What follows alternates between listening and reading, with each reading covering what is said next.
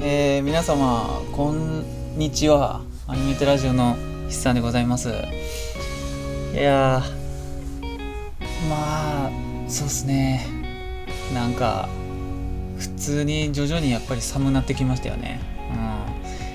うん。まあなんかそろそろ寒なってきたねとか火落ちるの早なってきたねとか毎年この季節になったら言うと思うんですけど何て言ったらいいんだろう。もう慣用句じゃなくて実際になんかあのその変化が年々激しくなってきてる気がして仕方ないんですよね。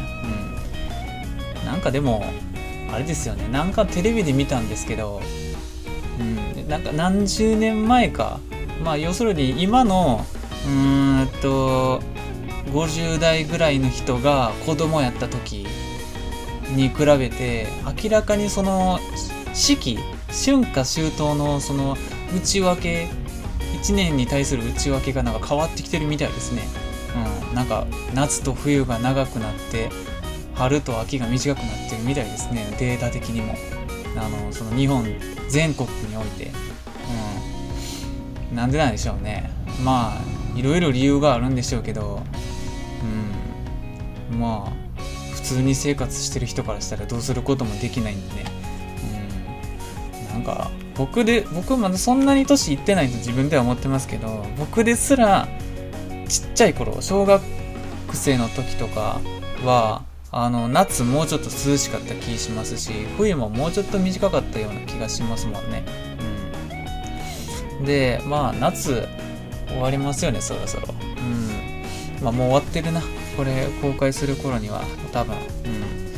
うん。であのー、なんか今急にこじつけれるんですけどまあ今回はねそのそんななんかえー、まあでも時期全然ちゃうか。その舞台がね、まあ、夏、まあ、厳密に言うとちょっと夏前なんですけどのね設定の「まあ、日暮らしの泣く頃に」っていうアニメをねちょっとだけあの話そうかなって思います、うん、でこのアニメねまあ割と古いですよね「日暮らしの泣く頃に」って、うん、でえー、っとなんで今更っていう感じなんですけどまあそれは新作のアニメが、えーこえー、今期、えーと、10月からやり始めるからですよね。うん。ね、それの、まあちょっと関係で、うん。まあ見たいんで、あの、ちょっと復習してしようかな、みたいな感じですね。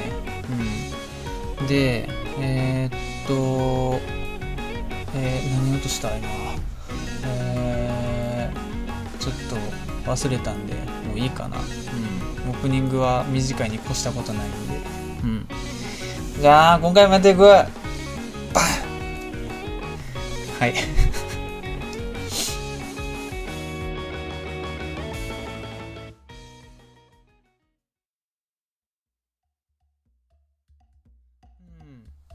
日暮らしね。うん。で、僕、このね、えー、まずこの日暮らしの泣く頃に、うん。で、これね、日暮らしの泣く、今これウィキ見て初めて知ったんですけど、日暮らしの泣く頃に、えー、英語で When They Cry っていうみたいですね。なんかかっこいいですよね。When They Cry って。うん。まあ、これ英語やとおそらく日暮らしっていう単語が含まれてないんですかね。うん。なんか、えー、その、イになってますよね。うん。泣く頃に、な、何かが泣く頃にぐらいのあれ、意味合いになってますけど。うん。ってね、あのー、まあ、PC ゲームなんですよね。うん。えー、これが、あの、初出が2002年みたいですね。うん。2002年に、まあ、おそらくコミケに出展された同人の PC ゲームですよね。うん。まあ、ジャンルはおそらく、あの、サウンドノベルやと思うんですけど、うん。まあ、その頃盛んやったやつですよね。うん。で、えー、と、まあ通称日暮らしですよね。うん。うん。で、これがね、あのまあ有名で、なんだろう。僕がイメージする、そのオタクの見てるアニメの中に日暮らしってなんか入ってる気しますね。うん。で、えっ、と、今回こ、あのー、これ収録するにあたって、日暮らし見直したんですよね。うん。で、どれ見直したか、見直したというか、見たんですよね。うん。で、それなんでかっていうと、僕、えー、日暮し一応、なんか、ずいぶん昔に見てたんですよ。中学校の頃かな。うん。あんまり自分で、あのー、えななんだろう、今以上にアニメを、その、オタクコンテンツとして見てない時に見てたと思うんですよ。友達の家かなんかで。うん。で、まあなんかと、その友達ん家に日暮らしのゲームがあって、それやってて、あなんかアニメも見ようかなっていうノリで最初見てたと思うんですけど、うん。で、僕が見てたのがね、まさかの1期しか見てなくて、うん。で、変なとこで記憶止まってたんやなって今回見て改めて思いましたね。うん。えー、ちなみにアニメは2006年です。うん。で、えー、っと、この日暮らしの説明、まあ、ウィキに書いてあることを、まあ、要約する形にはなるんですけど、なんかその、時代はね、結構、えー、っと、昔昔って言ってもね、どんぐらいって書いてある ?1900、何年って書いてた ?68 年って書いてた？ちょっと忘れたんですけど、あの全然今じゃないですね、時代の設定が。68年古すぎ ?86 年かな？ちょっと忘れた。うん。昭和ぐらいの、うん、あの時代で、まあ、そんな関係ないですね、正直言って。あの年代とかは。で、舞台は日本です。日本の田舎です。うん。まあ、なんかザ・田舎みたいな、ジ・田舎的なあの描写が多いですね。うん。で、これさっき調べて初めて知ったんですけど、舞台がね、あの、白川郷って世界遺産あるじゃないですか。うん。あそこみたいですね。うん。まあ実際の場所もあそこっていう設定なんですが、白川郷って正直言ってちょっと何県か忘れたんですけど、めっちゃ上ですよね。山形とかその辺なんじゃないんですかね。うん。あの、合掌造りっていう建物が有名なやつですよね。うん。まあ、別にアニメの中に合掌造りがめちゃくちゃ出てくるとかではないんですけど、なんかああいう、すごいのどかな、あの、なんていうか、田んぼを両サイドに、こう、あぜ道が一本バーって続いてるみたいな、そういうなんか日本人が想像する夏の、夏みたいな情景が、なんかよく出てくるような、えっ、ー、と、まあ、セットですね、舞台の。うん。で、そこで、あのー、起こる、なんかその、まあ、小さい村なんですよね。ひなみ沢っていう、あの、地名の。うん。の、で起こる、なんかその、えー、事件ですよね。連続開始事件。えっ、ー、と、あの、失踪事件。うん。を描いた、まあ、えっ、ー、と、これミステリーになるんかな。僕、なんか、以前何かで、え、知ったんですけどね。まあ、ミステリーとサスペンスの違いですよね。うん。ミステリーは犯人が分かってない、え、やつで、サスペンスは一番最初犯人が分かってるみたいな。うん。で、それを登場人物が推理していって、みたいな。ミステリーは最後に、えー、犯人がわかるっていう、あれですね。形式の、あの、名称ですよね。うん。で、えー、っと、これがコミケで、えー、っと、PC のゲームとして出て、えー、出題編っていうのが、まず最初に出て、で、その後に回答編っていうのが出てたみたいですね。うん。えー、出題編が、えー、2002年の夏コミから2004年の夏コミまで。で、その次の2004年の冬コミから回答編が、えー、あの、売られて、えー、それが2006年の夏コミまでですね。うん。えー、なので4回ずつですね。出題編が4個、回答編が4個。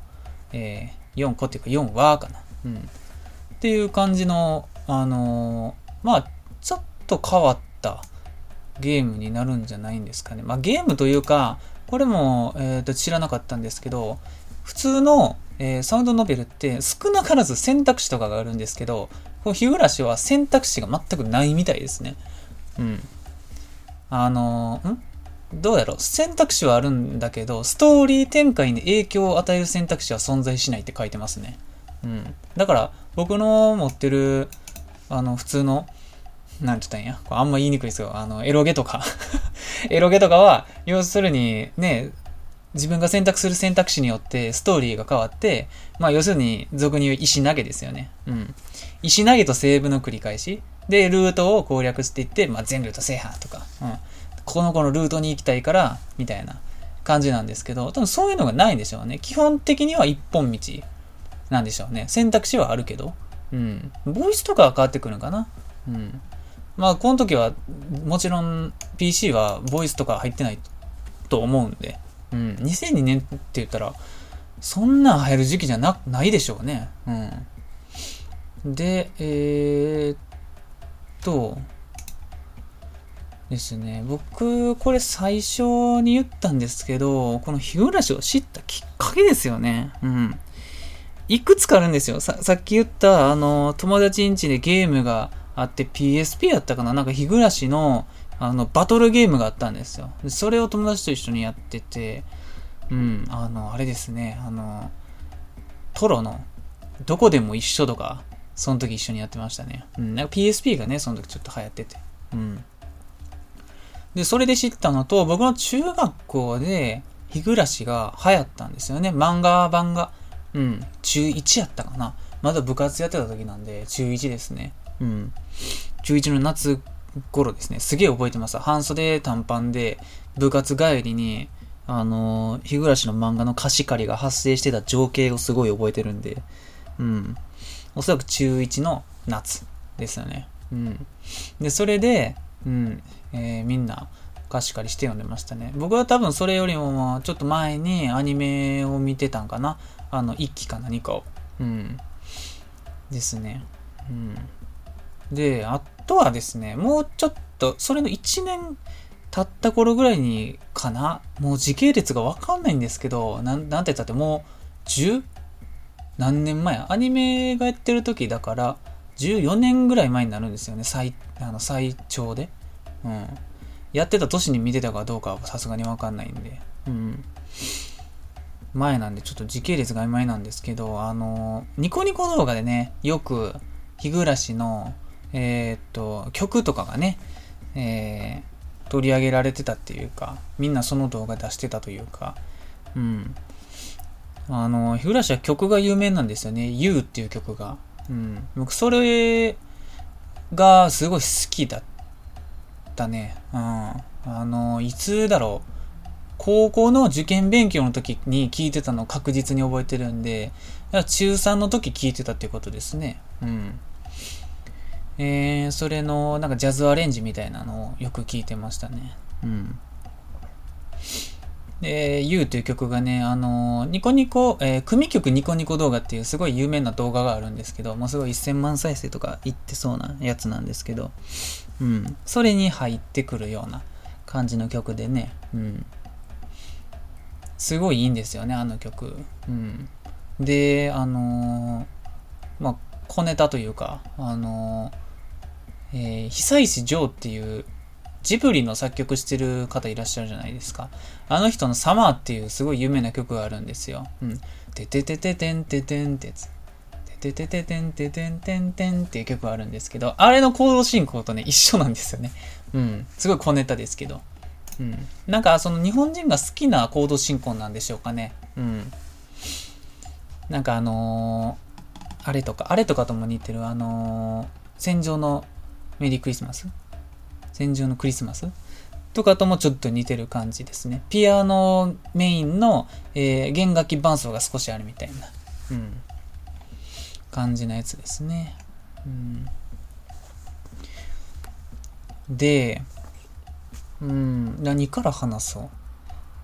うん、で、あの、さっき言った出題編と回答編っていう、それぞれ4話の、えー、まあ、大きく2つに分かれてるんですけど、これの出題編っていうのがアニメの1期に当たるんですよね。そのまんま。うん。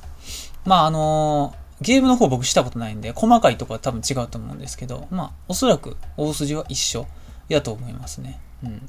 で、アニメの2期ですね、えー、日暮らしの泣く頃に回っていうのがあるんですけど、それが回答編になります。うん。で、この日暮らしの泣く頃にのアニメがね、実は、えっと、かなり多いんですよね。うん。その、うん、語弊なく言うにはどうしたらいいんかな。うん、全部で5期あるんかな。1、2、3、4、5、えー、6。6? うん、ちょっと難しいですよね。日暮らしのこのアニメの設定って。うん。えっ、ー、と、1期、2期は普通のアニメで、えっと、3期と4期は、それぞれ、うん、なんか番外編みたいな感じです、でしたね。あの、3話が4話くらいの番外編。うん。で、えー、それ、3期が日暮らしの泣く頃に、これ、レイっていうもんかな？ちょっとわからん。えー、読み方が書いてない。うん。さつ、さつ、レイ。うん。かな？うん。で、4期が日暮らしの泣く頃に、これなん、これなんていう感じきらめきの、きらめですよね。秘変に皇帝の皇と書いて。うん。で、その次に日暮らしの泣く頃に、各アウトブレイクっていうのがやってるこれが1話しかない OVA ですね。うん。で、一番新しいのが日暮らしの泣く頃に GO っていうもんかな。うん。人の GO っていう時の GO ですよね。うん。技。業者の業。うん。が、GO っていうのが一番最新で、まあ、10月か、2020年の10月からやってると。まあ、本当は2020年のその夏アニメやったみたいなんですけど、なんかコロナの影響で延期になったんですかね。うん。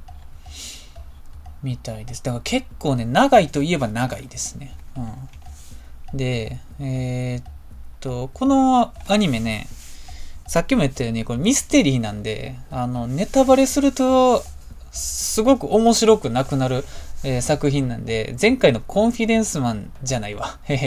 グレートプリテンターの時と一緒で、ひた隠しにしつつ話していきたいんですけど、だから内容正直あんまり今回触れないかもしれないです。うん。日暮らしの泣く頃に、うん、ミステリーで、えー、っと、うん、特徴だけ言っときますかね。うん。まず、見てない人でも、えー、このアニメ知ってる要因として一番でかいのが、あのとにかくね、ちょっとグロテスクなシーンが多いんですよね。日暮らしの泣く頃にって。もちろんそういう描写がある他のね、アニメとかいっぱいあるんですけど、ブラッドとか。あの何せこのアニメはギャップがすごいんですよね。パッと見すごい萌えキャラが多いというか、あの、キャラクターが可愛いんですよね。緑の髪の毛の子とか、黄色の髪の毛の子とか、青色の髪の毛の子とか、うん、いるんで、うん、オレンジの髪の毛の子とか、うん、なんか、パッと見すごい日常的な、もはやキララ系のノリができそうな、えっ、ー、と、作品なんですけど、ちょっとね、グロテスクなシーンが多いっていうので、あの、話題になりがちですかね、日暮らしは。うん。血とか普通に出ます。うん。結構グロテスクな死に方をします。うん。ミステリーなんでもちろん人が死んじゃうんですけど。うん。で、えー、最初に言うのを忘れたんですけど、主人公、前原圭一っていう男の子なんですよね。うん。で、基本的には、その、えー、主人公が通う学校のクラスメイトで、まあ、年下も年上もおるんですけど、あのー、まあ、みんな女の子ですね。あの、主人公以外は、正直言って。うん。メインは。で、あの、まあだから同人誌とかもよく書かれてそうですし、うん。で、実際キャラクター可愛いんで、あの、そこ目当てで見ても問題はないかとは思うんですけど、まあその、あの、なんて言ったんですか、好みの女の子がすごいグロテスクな死に方するシーンとかももちろん出てくるんで、まあそこを楽しみとするか悲しみとするかですよね。うん。うん。で、まあ、ちなみになんですけど、主人公の前原圭一君の声優がね、星総一郎なんで、あの、結構、なんて言ったんだろう、あの、うん、新鮮星総一郎って僕の中でもキラのイメージしかないんで、あの、なんていうか、こういう普通の男の子、まあ、キラは普通じゃないってことじゃないんですけど、なんか、ね、キラって結構終始落ち着いてて、あの、もうか、あの、パーフェクトな人間っていう感じなんですけど、この前原圭一君普通の高校生なんで割と発狂することもあるっていうのが、えー、なんか新鮮でしたよね。うん。で、えー、っと、あとなんか言うことあったっけなうん。これ、ね、実、え？ちょっと、あの、僕が、このアニメで好きな点っていうのが、あの、音楽ですね。音楽が河合健二っていう結構有名な方で、あのまあ、僕、有名な方で、いろんなアニメの、あのサウンドトラックとか作ってらっしゃるんですけど、まあ、僕は、なんて言ったって、広角機動隊の、あの、一番最初の、ゴースト・イン・ザ・シェルですよね。うん。の作曲の方っていうイメージがすごい強くて、パトレイバーとか、うん。その、押井守の抱えてる 作曲家みたいな、うん、イメージで、結構その癖も、なんかいい感じに入ってたような気気しますね。河合源氏ってそのすごい、なんて言ったらいいんだろう、あの、日本の楽器が好きなんですよね。語彙力なくてやばいんですけど、うん。なんかその、シャンみたいな、シャリンみたいな、あの、よくある、鈴みたいなのあるじゃないですか。日本舞踊でよく使うような。あれとかよく入ったり、あの、太鼓みたいな、ドン、シャンみたいな、そういう曲が多くて、日暮らしの、あの、日本の田舎っていうのと、あの、結構、えっ、ー、と、シリアスな、えー、ストーリーっていうのと、相まって、この河合健二の曲が、すごいベストマッチやなって思いましたね。うん。で、えー、っと、これね、えー、っと、これも言っていいんかな？言わん方がいいか。うん。いや、でもこれ別に言っていいんか。これ、あの、原作がさっき言ったサウンドノベルで、あの、やってないんですよ。やってないから全然知らないんですけど、うん。ゲームではおそらく、あの、一番最初に、えー、のストーリー、鬼隠し編っていうんですけど、を、あのー、攻略するんかな？うん。ちょっと待って。これもうわけわからなくなってくるな。うん、鬼隠し編ですね。鬼隠し編やって、で、結局、一番最初はね、あの、犯人分からずに主人公が死ぬだけなんですよ。うん。なんか発狂して。うん。で、あの、次、また、主人公が、その田舎に、こう引っ越してくるんですよ、前原圭一君は。うん。引っ越してくるとこから、な、な、何を触れることもなく始まるんですよね。で、前の結局どうなったんっていう感じのまんま始まるんですよ。うん。で、次の綿流し編っていうのも、まあなんやかん終わって。うん。で、次のたたり殺し編っていうのも、あの、主人公が転校してくるところから始まるんですよね。うん。で、まあ何が言いたいかっていうと、あの、ループものなんですよね。日暮らしの泣く頃にっていうのは。うん。まあゲームやってる人側からしたら、ループものも何もっていう感じなんですよね。でも、これはアニメの進行も全く同じような感じになってて、うん。だから、あの、各話ごとに、各話ごとに死んで終わります。うん。そうですね。うん、で、もうほんま日暮らしに泣く頃に回、2期ですよ。2期の一番最後の方で、やっと犯人が分かって、えー、っと、終わるんですよね。うん。で、このループものっていうのが、結構、あのー、なんだろう。多分なんですけど、このアニメを放送してた2006年頃くらいは、そんなにはなかったと思うし、えー、ましてやこの作品ね、同人初なんで、あの、本当にすごいですよね。ストーリーが本当に面白いです。うん。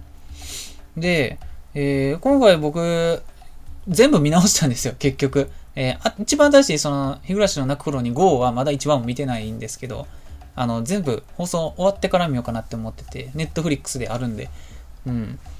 で、えー、っと、見直してて、気づいたんですけど、僕一期しか見てなかったんですよね。あの、出題編しか。だから、あの、日暮らしってそういうストーリーやったよなっていうのは結構覚えてたんですけど、このなんとかっていう女の子が、なんかナタ持って人殺しまくる話や、みたいな。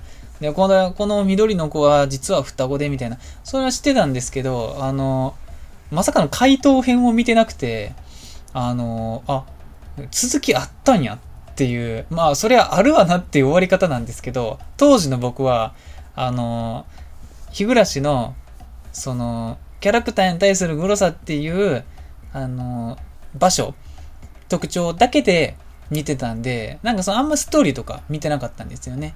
うん。まあ中学の頃の僕なんて、アニメいっぱい見てましたけど、見てるアニメはそもそもストーリー性があんまり関係ないアニメが多いですよね、やっぱり。あの、まあギャグアニメとかも見てましたし。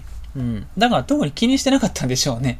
うん。うわ、やべえ、グッドみたいな感じそんなノリだけで見てたと思うんで。うん。で、今回、あの、えー、っと、一期をはしょりつつ見て、まあ、じっくり見始めたのは、その解答編からですよね。回から。うん。見始めて、あのね、もう、正直言って、もう、話が面白すぎて、あの、実質何日だろうな ?3 日 ?2 日か3日ぐらいで僕全部見ましたわ。うん。あの、アウトブレイクまで。1、2、えー、3、4、5。5まで見たんか。5期 ?5 期って言わないですけどね。あの、OVA まで。うん、全部見ましたね。5以外は全部見たっていうことになりますね。うん。ストーリーがとにかく面白いっすわ。うん。あんまり僕、お昼のサスペンスとか人生で見たことないんですけど、おそらくああいうのにハマるおばさま方は、あのー、の気持ちがちょっと分かったような気がしますね。うん。まあサスペンスというかミステリーでもいいんですけど、うん。なんか、やっぱり推理、まあ推理する立場はいないんですけどね、あんまりこのアニメには。うん。結構第三者というか見てる側の第三的視点で、あの、第三者的視点が、その、まあ、推理、コナン君みたいな立ち位置なんで、うん。実際に物語でね、画面の中で推理するみたいな描写あんまないんですけど、うん。ですよね。まあ結局コナンとか面白いじゃないですか。そういうノリですよね。うん。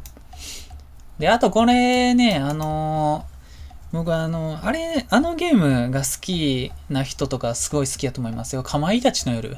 うん。なんか、雰囲気とかノリが似てる気がします。うん。あの、どこら辺が似てるかっていうと、うん、まあ、かまいたちも、ループものって言っちゃループものじゃないですか。うん。まあ、ループというか、パラレルワールドというか、うん。かまいたちさんの回もあれば、みたいな。うん。かま、あ、違うかまいたちか。うん。あれば、まだなんか違うかまいたち出てきたりとか。かそういうのがありつつも、あの、ギャグもあるじゃないですか。かまいたちの夜って。うん。で、それと同じ日暮らしも、さっき言った、えっと、3期 ?3 期やったっけ ?3 期のちょっとと、特に4期かな。4期のこの、日暮らしの泣く頃に、こうかな。うん。が、もうかなりギャグなんですよね。うん。オープニングとエンディングとかもすげえ可愛くて、好きなんですけど、うん。で、あのー、やっぱりね、ギャップって大事なんですよね。すべてにおいて。こんなに本筋でシリアスな話しといて、この OVA のね、あの4期でね、あんなにギャグやられると、あの、かつてないぐらい面白いんですよね。うん。普通のアニメの OVA のギャグパートとかよりも、た多分断然面白くなると思います。うん。いや、本編でお前あんなに悪者やったのに、すっげえおもろいやんってなるんですよね。うん。これもうぜひ見てほしいですね。うん。だからストーリーもいいし、曲もいいし、キャラデザもいいし、結構笑えるしで、あの、すべてを摂取できると思いますね。うん。ですです。うん。あと、このアニメに対して僕が思ったのはね、あの、ミステリーというか殺人事件が起こるんで、あの声優さんの演技がね、割と迫真で、あのすごいなって思いました。うん。なんか、あのー、まあ、その引き合いに出して申し訳ないんですけど、あの、日常系のアニメとか、キララとかばっかり見てると、まあ、女の子キャラは、まあ演技力というか、とりあえず可愛い声で、あの、おぎゃおぎゃ言うとけや、あの、可愛いんですけど、こういうアニメって割と演技力がいるというか、うん。特にね、日暮らしなんかはね、あの、シリアスになるときと、えー、そのシリアスの前の段階の日常パートの時の声の差がすごいんで、あの、そこの切り替えが、このアニメというか、この声優さんの、この力量がすごいなって思いましたね。うん。なんか、それこそさっき言った星総一郎さんも、あの、含めて、うん。まあ、あのー、このアニメかなり声優も豪華なんですよね。うん。もう、何のキャラが誰とかは、特に、あの、言わないんですけど、まあ、強いて言うと、あの、田村ゆかりさんとかね、堀江由衣さんとかがね、出てて、あの、まあ、おそらく全盛期って言ったら、もう、あの、そんなこともないんです。今でも全盛期やと思うんですけど、うん。もうグググって来てる時やと思いますね。うん。しかも二人ともだいぶ重要なえキーパーソンというか、うん。そんな感じなんでね。ですね。うん。やっぱ古いですよ。2002年が初出ってすごいですよね。うん。で、あ、これも言おうと思ってたんですよ。このアニメさっき言ったんですけど、2006年放映なんですよ。で、これ何やと思います？もうこれね、春、春日の時に散々言ったんですけど、2006年ってやばいんですよ。うん。だから、これほんまにすごいと思いますよ。2006年。だから、コードギアスとか、銀玉とか、ブラックラグーンとか、時かけとか、春日とか、デスノートとか、日暮らしとか、もうゼローマとか、フェイトとか、カノンとか、もう全部2006年歌われるもの、アリアとか、NHK ようこそとか、もう全部です。ゼーガペインもやし、ヘルシング OVA もやし、リーグレイマンもやし、これも特にいいですよ。半分の月が昇る空。こう前も言ったけど、半分の月が昇る空、これ全部ぜひ見てください。うん。ちょっと声うるさなったけど、うん。2006年ってやっぱすごいんやなって、今回改めて思いましたね。うん。もう一回あんなこと来るかっていう、思いますよね。うん。まあ、来るかというか僕は、あの、来てるのを感じてない年なんで、まあ、ちょっと語弊があるんですけど、うん。2006年だから14年前でしょ？ちょうど僕が10歳ですね。小学校4年生。いや、小4って、小4ってっていう感じですよね。うん。だからアニメが放映されたのが2000、えー、6、ああ、だから2006年なんですか。うん。2006年 ?14 年前？え？小学校4年の時にこのアニメやってたんか。うーん。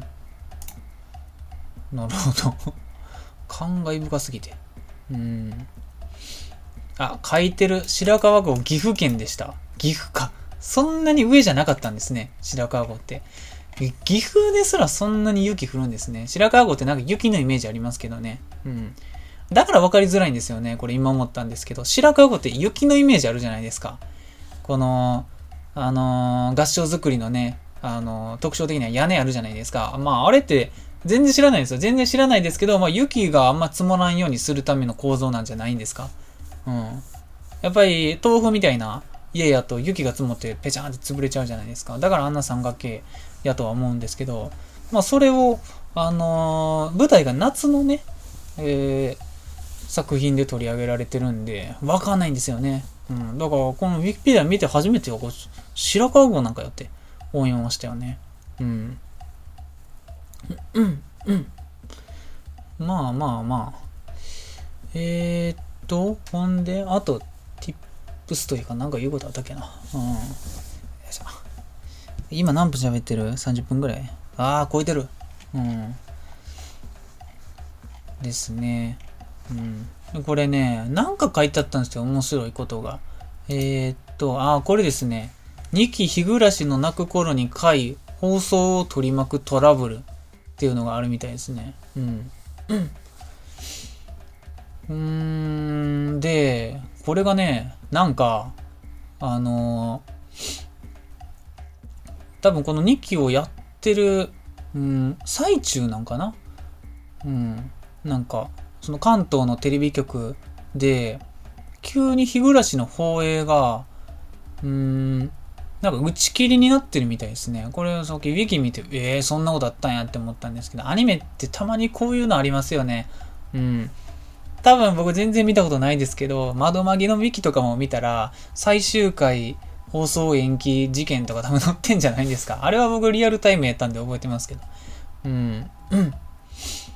あとなんかあったっけななんかそういうアニメに関する事件。ちょっと何個かあったと思うんですけど忘れちゃったな。うん。ほえー。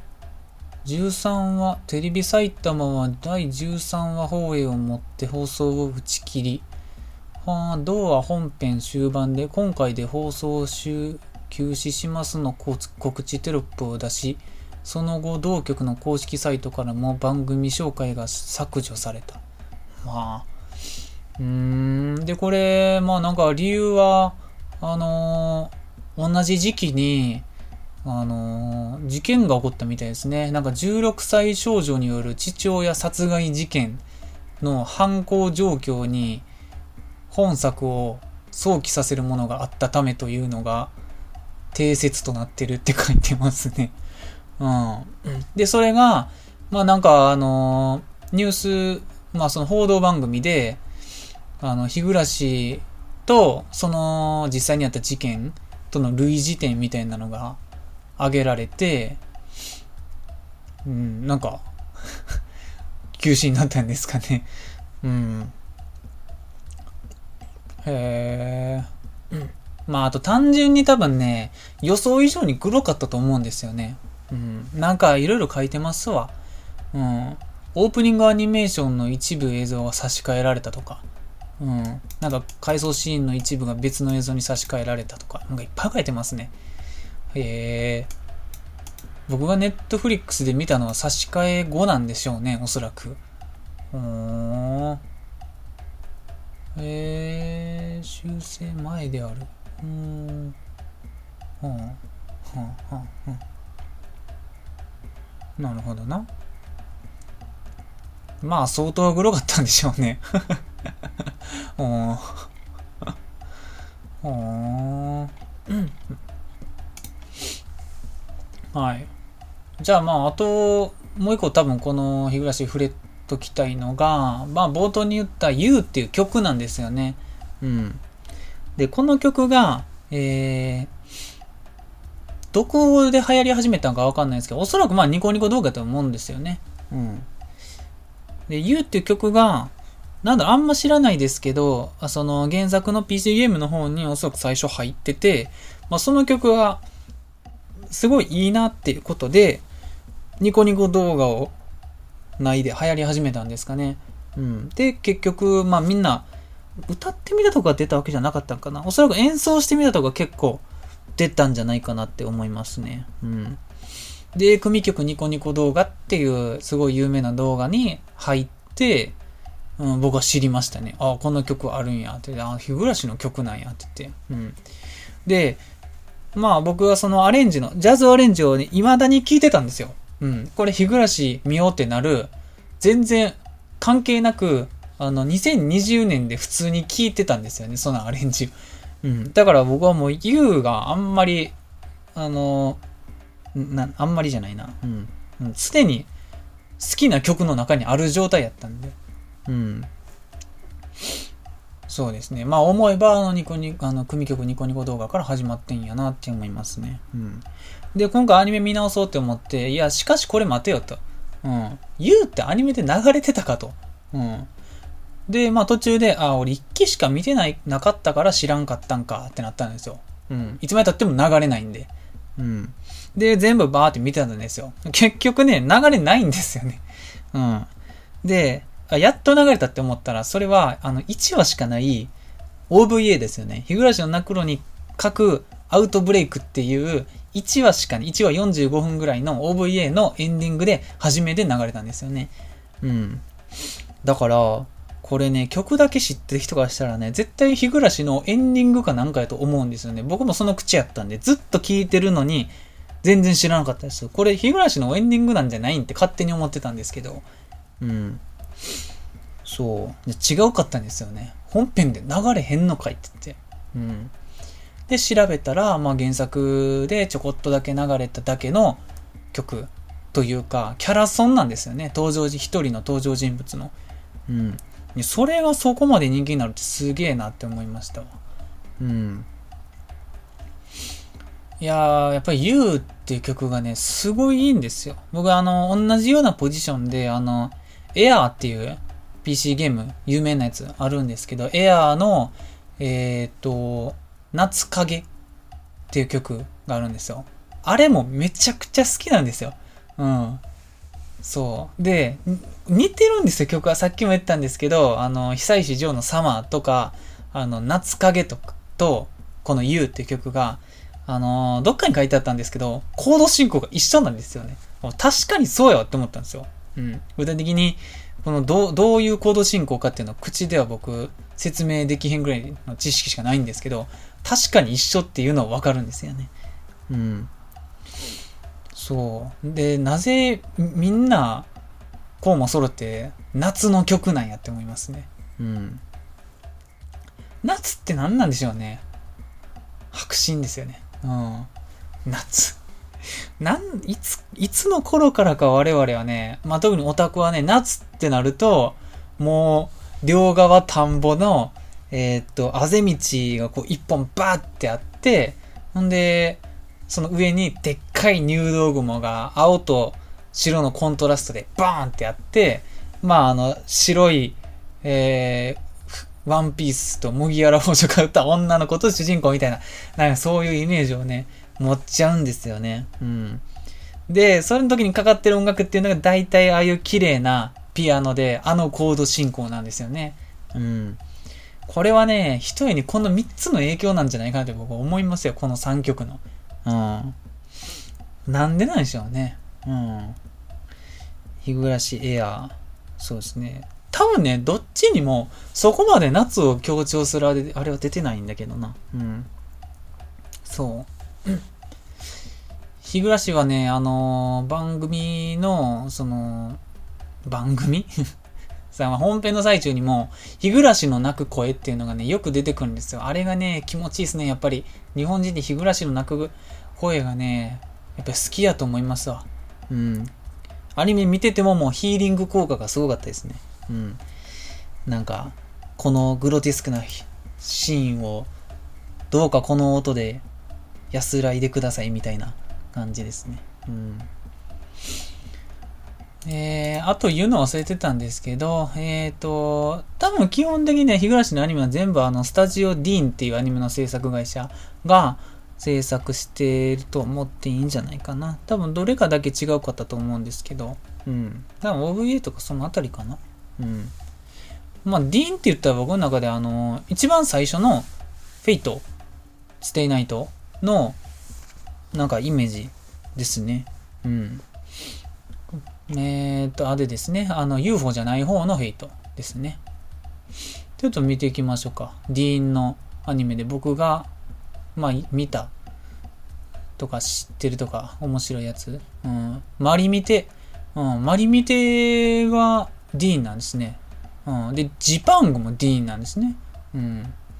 えー、植木の法則。あ、地獄少女もディーンなんですね。これ地獄、これね、日暮らし見てるとなぜかね、地獄少女をね、思い出しちゃうんですけど、思い出しちゃってたんですよ、僕は今回。うん。でまさかの制作会社が一緒ですわ。これはなかなか興味深いですね。うん。えー、地獄少女の一期ですね。うん。2005年なんですね、地獄少女って。まあでも僕が地獄少女見てたの確か小学生、低学年、中学年ぐらいでしたね。うん。あとね、備長炭。備長炭とかも、なんか、古代生物のような気がしますけど、意外と2006年で日暮と同じ時期なんですね。うん。で、地獄少女の2期双子森も2006年っぽいですね。うん。へえ。あ、でも、マイ、マイナーというか渋いアニメがやっぱりディーンは多いですね。うん。ギャグ漫画日和の3期とかやってますね。うん。地獄少女見継がない。あー、なるほど。ほうほうほうほうほう。で、海猫もやってると。あ、生存がディーンなんですね。生徒会の一存。ほえー。なるほど。あとはね、ジャイアントキリングと白鸚記。白鸚記ね。うん。ラリヒョンの孫とか。あと、コレゾンと、あ、世界一初恋とかもディーンなんですね。うん。まあ、ディーンの絵って言われると、あの、別にその悪口じゃないんですけど、特に思いつかなくて、何なんだろうね、ディーンの、うん、なんかその、素直感がすごいですよね、ディーンの絵って。特に狙ってない感じ。うん。へえ。ヒーローのかけら。はあ。あと、サンカレア。ああ、なるほど、なるほど。で、新しい方のローゼンメイデン。うん。サクラトリック、ピューパー。あ、なんかね、渋いアニメが多いですね。うん、ログホライズン、純情ロマンチカとか、ジュエルペット。ほうほうほうまあ、あとはもう、あれですね。えーと、知ってるアニメが多くなる。最近のアニメですね。坂本ですがとか。うん。えー、このスバはディーンなんですよ。このスバってディーンやったんですね。ほえー、絵が随分変わってますね。あー。なるほどね。いや。まあ、こう見てたら面白いと。これ、まあ、えー、これどうなんやろ？ちょっとわかんないです。あのー、ジュン、ジュンスタジオディーンだけが載ってるんですかね？これよくわからん。共同制作とか、原画手伝ったとか、そのレベルも載ってる可能性もあるんですけど。うん。まあまあまあ、その辺は置いといて。うん。日暮らしと。うん。で、うん、このアニメね、結構ね、長いんですけど、実質、実質、えー、っと、今やってる一番新しいのを抜いたら、多分60話ぐらいなんで、まあ見ようと思えば見れる、全然見れるレベルやと思う。もう全然、まあ、ジャンルで言うと長くはないですよね。うん。長いアニメってもっといっぱいあるんで、うん、長寿の、うん、なんか、銀河鉄道とか、うん、もっと長いじゃないですか。うん。ジャンプ漫画以外で言うと。うん。そうですね。あと、日暮らしはね、あの、メディアミックスが尋常じゃなく多いです。うん。これもね、言おうと思ってたんですよ。まずゲームが、その原作の PC ゲーム以外にも結構出てるんですよね。プレステ2とか DS とか、あと PSP とか、プレステ3とか、うん。あとスイッチとプレステ4でも出てる。なかなかないですよ、こんな、あの、メディアミックス展開は。うん。だってこれ、同人ですよ。同人でコミケで売られてたやつなんですよ。で、それがさ、スイッチとプレイステーションフォンで未だに出てるっていうのは、すごいですね。うん。で、携帯のアプリでも出てるし、うん。いや、すげえわ。カードバトルとか、なんじゃそりゃ。うん。で、まあさっき言ったこれ、えっと、漫画ですよね。漫画でもやってると。うん。主にはガンガンでやってるっぽいですね。うん。よっこらしょっと。うん、まあ見たところ本編、本筋は多分一緒ですよね。うん。多分アンソロジーとかがね、結構出てんじゃないかなって思います。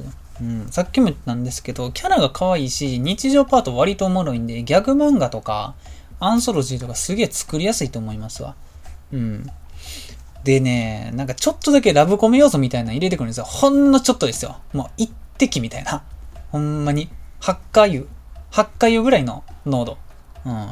ただあれが、ぴょって入ることによって、ちょっと見方変わってくる感じで入れてくるからね、ちょっとね、いやらしいんですよね。うん。そう。まあ、だから当然のように小説も出てると。講談社から出てますね。うん。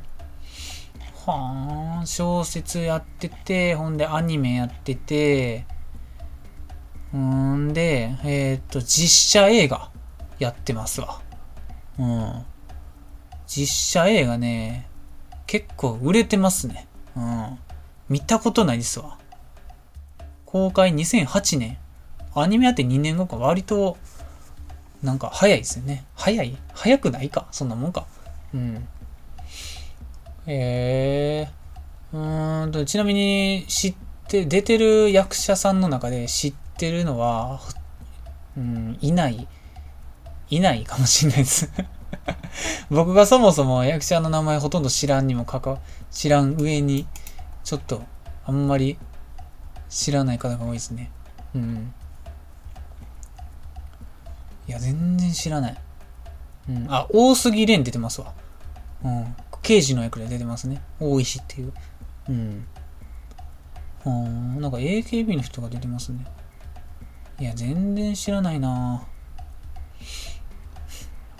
いやドラマもやってますわ。テレビドラマ。日暮らしの泣く頃に。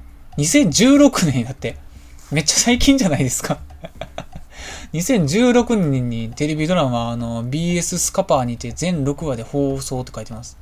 ほえー。しかもこれもまたまた、キャストが全然知らん。ほとんどアイドルでできてる。NGT48 で出てますわ、これ。これはもう癒着がすごいですね。エンディング、もう主題歌も NGT48 で、出演のほとんどがもう NGT48 ですわ。すげえ。なるほど。これは、すごそうですね。うん。で、あとね、舞台もやってます。すごいな。うん。舞台やってて、ドラマ CD 出てて、はあ。まあ、ラジオとかもやってて、うーん、もうね、メディアミックスがすごいですね。確かにね、実写映画化実写の映像化しやすそうな内内容じゃないですか。うん。アニあんまりその、アニメである必要もない設定というか、うん。まあ、強いて言うなら、あのグロさだけアニメで表現する方が楽っていう感じですかね。楽というか、際立つっていう感じですね。ちょっとオーバーにかけるじゃないですか。うん。てか、実際にはできないような殺し方が多いんで、うん。まあこれ実写でどういう風に処理されされてたんかちょっとわかんないんですけど、めっちゃ CG 駆使してたんか、ちょっと人形みたいなんでやってたんかわかんないんですけど、うん。なんか別にネタバレでもないんで言うとしたら、普通になんかその臓物を引き抜く、引き抜くみたいな 腸を引き抜くみたいな殺し方があるんで そう。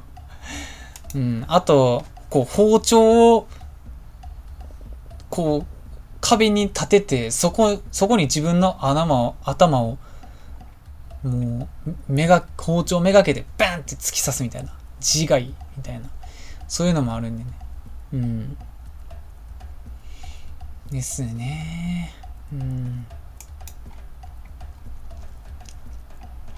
いや。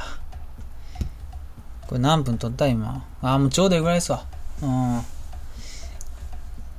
ん。もう、なんかもうちょっと、言わなあかんことあったんちゃうかって思うんですけど、ちょっと今回はね、このぐらいで終わりたいと思います。じゃあもうさっさとエンディングで、バイシ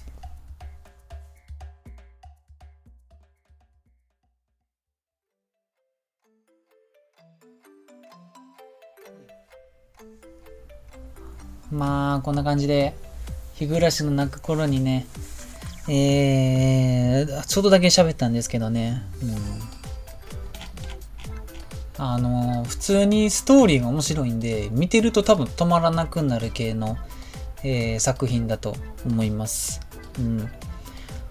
多分ね、だからその原作のゲーム が、あの、ストーリー展開に影響を与える選択肢がないって言ってるんで、あの、アニメじゃなくてゲームをするメリットっていうのは、そんなにはないんじゃないかなって個人的には思いますね。うん。なんか、もうおそらくこんなに、あのー、リメイクっていうか、えー、メディア展開されてるっていうことは、原作でしかないストーリーっていうのがあんまりないんじゃないかなって思うんで、そう。アニメを全部見れば、おそらくはほとんど保管できるんじゃないかなって思います。でね、えー、っと、さっき言うの忘れてたことが1個だけあってね、今回のね、この10月からやってる、えー、日暮らしの泣く頃に GO っていう、一番新しいやつが、あの、僕、その PV は見てたんですよね。あ、なんか日暮らし新しいのやるんやって。まあ、それ見て、あの、あ、見返そうって思ったんで、あのー、PV 見てたんですけど、その頃はね、日暮らしの、新作、日暮らしの泣く頃にアニメ化みたいな感じの打ち出し方やったんですよね。で、だから、PV 見てた感じも、あの、全く一期、あの、その旧の方の一期と同じ感じやったんですよ。うん。あの、鬼隠し編うん。出題編の一番最初の鬼隠し編の話、もう一回リメイクですんかなって思ってたんですよ。うん。